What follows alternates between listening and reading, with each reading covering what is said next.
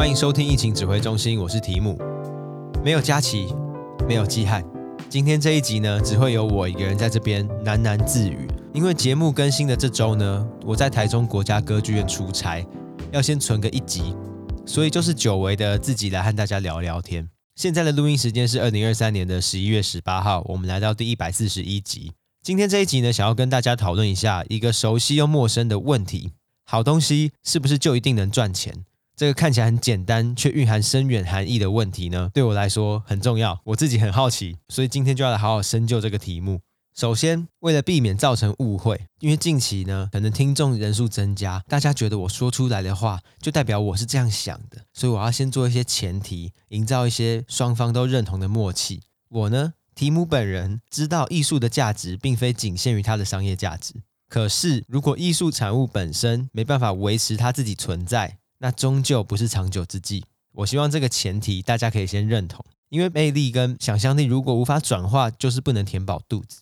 要不然我们就不用讨论这个题目嘛。大家很常举例范谷死后才出名啊，你会去批判说范谷他本人没有把他该做的事做好吗？你不会这样说嘛？我们只会说范谷弟弟的妻子安娜，她做了非常多的事情，整理很多书信，梳理了他一生的故事啊，办了很多场展览，范谷的作品最后才可以卖出天价。或者很直观的是《铁达尼号》这部电影，它在文化和商业上都获得很大的成就。可是事情没有那么单纯呢、啊。卡麦隆导演的拍摄手法，或者是很先进的电脑特效，甚至是高度的历史准确性或人物刻画，就让它这么红。而是《铁达尼号》本身就有一个传奇的形象嘛。如果铁达尼号不是铁达尼号，不是那个能和林肯和甘乃迪总统刺杀案相提并论的那个铁达尼，不是那个在电影之前就已经有好几百首歌、好几本小说都在描述这个事件的铁达尼，这艘船现在下水了没有？我们都不会知道。所以很显然，好与赚钱之间有一个很微妙的关系，有一些平衡和模式可以让我们去发现跟讨论。所以我决定从几件近期的艺术新闻来思考这个问题。拉斯维加斯的那颗大球，你们知道吗？就是 Las Vegas Sphere，高度约一百一十一公尺的巨大球形建筑，目前地球上最大的球，大家会直接简称它是 Sphere，就是球。先科普给不知道这个球的听众，这个球呢是纽约尼克队主场的麦迪逊广场花园公司 MSG 和全球最大的赌场饭店经营集团拉斯维加斯金沙集团，他们一起合力打造的一个梦幻场馆。拉斯维加斯金沙集团大家可能比较陌生。不过，如果你们有去过澳门，应该都听过澳门威尼斯人那座酒店，就是拉斯维加斯金沙集团的。回到这颗球，今年九月底开幕之后呢，迅速成为了赌城上的新标志性建筑，也在社群媒体上大放光彩。因为这个球形的外面镶满了超过百万颗乒乓球大小的 LED 灯。所以你远远看，或者是它在呈现不同的画面的时候，好像就是一颗星际大战的死星坠落在这个沙漠中闪闪发光。Sphere 开幕的第一波活动邀请了天团 YouTube，总共演出了二十五场秀。内部夸张的显示系统可以创造难以描述的错视效果。我印象最深是网络上看到的其中一个片段，是 YouTube 在唱《The Fly》这首歌的时候，整个球体闪烁着五彩缤纷的七段显示器，大家可以想象是充满色彩的骇客任务画面。只是不是绿色而已，是缤纷的骇客任务。场内的视觉呢，先让这些文字按照球体的造型覆盖整个画面。当大家已经习惯了这个空间感之后呢，主唱再次唱到副歌时，文字排列方式就从球形变成了一个巨大的正方形，效果真的很好。而且我觉得可能因为球体真的很大，LED 的明亮度又很高，所以真的可以产生一种天花板正在缓缓下降的压迫感。那当然，从影片上我只能看到视觉层面。据他们公开的资料来说，音响系统也下了非常多的功夫来创造最好的音场。不止演唱会，未来也会成为拳击、综合格斗等体育赛事，甚至是重要的音乐会啊、颁奖典礼的兵家必争之地。有意思的是，真正长期获得关注的是它的闪亮外观。毕竟大家在非常远的高速公路上经过就可以看到这颗球，所以它一天的广告费用呢就高达四十五万美元，就一千五百万台币左右啦，一天。因为非常的吸睛，所以开幕以来的两个月左右时间，已经有非常多知名啊、财力雄厚、大家叫得出名字的品牌投放广告在这颗球上面，像是 YouTube、NBA、微软、Sony、可口可乐这些品牌都已经登陆过这颗月球了。我会提到 Sphere 这个案例，是因为从开幕到现在，它的收入就包含活动收入、广告收入是六百七十万美元，但是它的营运成本呢是七百八十万美元，所以这颗球是没有达到收支平衡的。在上一季的财报，它甚至面临九千八百万美元的营运亏损。我这边还没有提到说他那时候盖的时候已经花了二十三亿美元，反正就是有一个比这颗球还要大的资金洞，所以这颗奇迹大球还需要在泥沼中挣扎一段时间。可是你会说这颗奇迹大球不棒吗？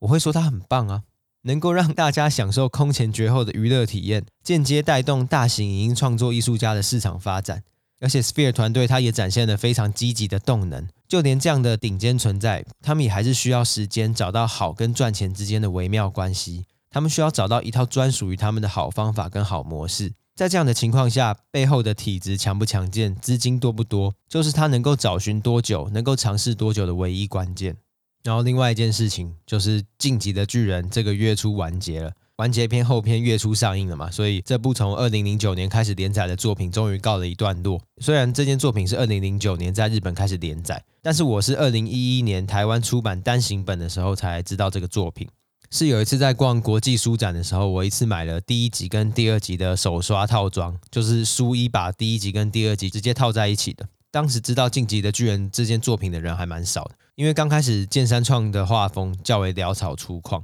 进击的巨人真正弘扬四海是因为推出动画，这就不多加叙述了。大家可以回想动画出的时候有多红，就那个这一刻死的比基尼也干，那个红年的公使超红的 OP 嘛。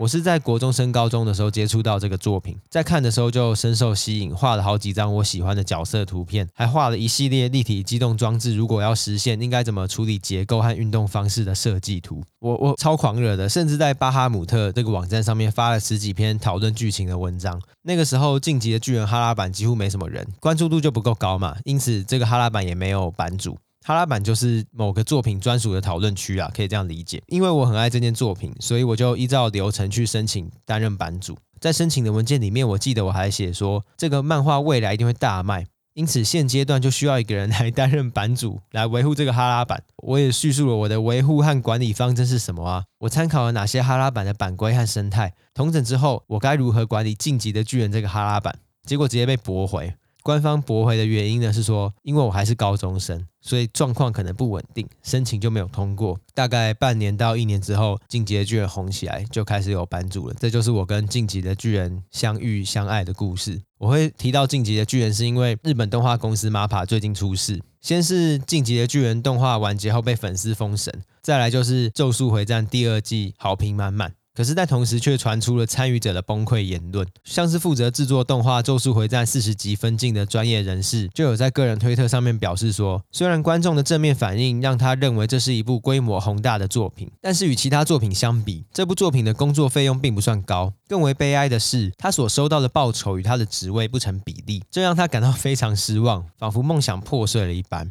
还有另外一位负责新集数某画分镜的台湾动画师，也在推特上面说，离开公司时将卡片钥匙丢进公司的垃圾桶。不止这两位，朱帆不及被宰了，满满的负能量、抱怨、悲观，都在社群上面炸锅。这些爆料在社交媒体上引起了广泛讨论，并可能对公司的未来项目产生负面影响。像是后续推出的新集数，就有参与者反映，最终成果只呈现出了原本预期的三十趴左右，听起来就很难过嘛。一群人被榨干，没时间、没人力，还要吞下最终成品不符自我期待的这种罪恶感。那 MAPPA 他是怎么回应的呢？他的公开声明也是蛮典型的。首先驳斥了强迫创作者接受低制作费的举动，并追加强调一件事情。制作费用是符合行情的，也就是说，我们跟行情没有不同，没有特别低。不过我就很好奇啊，就是“行情”这个字很模糊啊，因为每个人心中的行情都不一样，所以他用这种方法回应，事实上对我来说就是比较偏干一点。因为你怎么知道我认知中的行情跟你的是不是一样？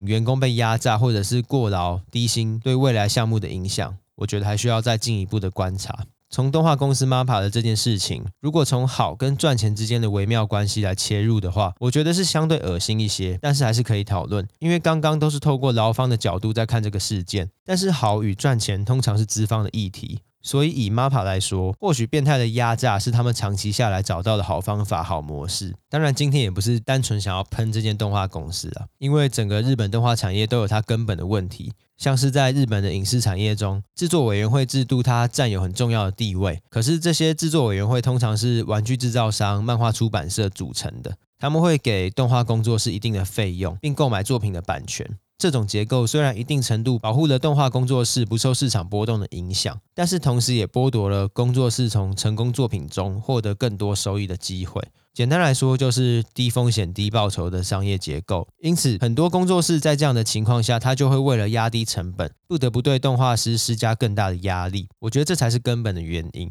产业结构这个核心问题，才延伸出后续像是我们刚刚提到这种高强度的工作环境、低薪过劳等现象。而且日本政府对于动画产业过劳议题的解决方法也很白痴，就是他们很久之前提出了一项关于动画产业的生产性革命。简单来说呢，他们认为只要让动画制作过程的格式和软体都统一，就可以大大提升他们的效率。大大提升效率，不就可以降低工时吗？就很智障啊，这非常的不现实。我看到的时候还以为这是什么幽默喜剧的讽刺政策之类的，还是这个也是在反串？那我不知道，之后去问他们。所以 MAPA 的这个新闻，我觉得也可以算是一桩让我好好思考好与赚钱的案例。虽然这个平衡跟模式比较变态一点。最后今天这个题目，我再拉回到当代艺术圈近期的一个新闻案例：苏格兰的邓迪当代中心，简称 DCA，它是一座成立于一九九九年的当代艺术中心。有不少有名的艺术家作品有典藏在这边啊，例如说零五年的透纳奖得主 Simon Starling，或者是零七年的得主 Mark Waldinger 都有作品典藏在 DCA。而且 DCA 它有一个很特别的地方是，它还有一座专业的电影院，会放映独立电影、国际影片和艺术电影。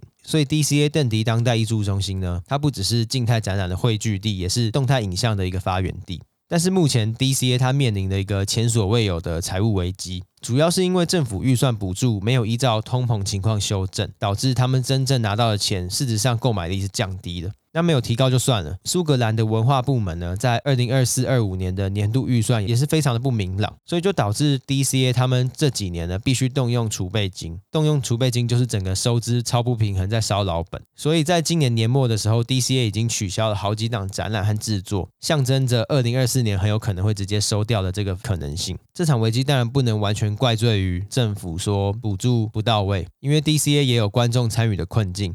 就是说，DCA 它餐厅人气很旺啊，但是展览跟电影厅就乏人问津，餐饮繁荣，艺术冷落的一个艺术中心，感触蛮深的，因为它映照出了艺术场馆在独立运作上的困难。尤其是在政府补助的场馆运作下，它本身就已经处于独立运作的不可能状态了。全球有许多类似的艺术机构也都面临着这种挑战。一旦政府补助或者是计划支持中断，场馆的命运就是岌岌可危，甚至是直接不见。即使他们所有事情都做得很好，就像是我前面说的范谷，他所有事情也都做得很好一样。这边呢要提的重点就是说，这类问题并非仅在自由市场中才会出现，好像说在国家的保护下，这些场馆或者是艺术计划就不需要面对这种问题。但是国家计划和政府预算这些看似逃离自由市场游戏的领域，同样也会受到市场动态的影响啊。所以没有人在这场游戏之外，无论是艺术场馆还是其他公共服务，都没办法逃脱这个规律。好比说，今天对于 DCA 这样的艺术机构来说，他现在就需要找到一条兼顾艺术生存和经济自足的道路，但是他没有时间了，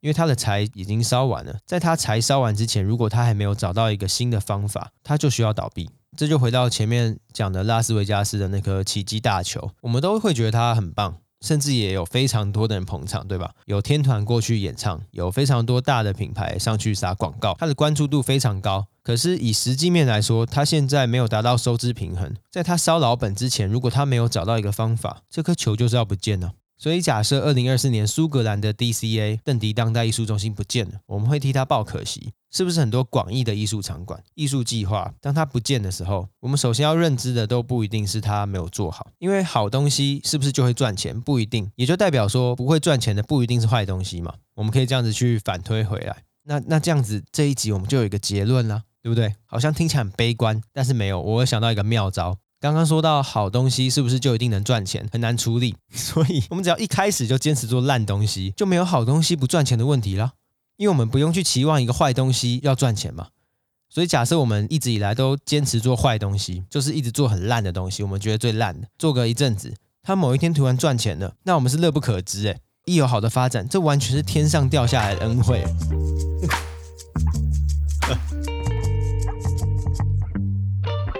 所以结论就是，我们都需要更多坏东西，我们要成为坏人，我们要当最坏的那个。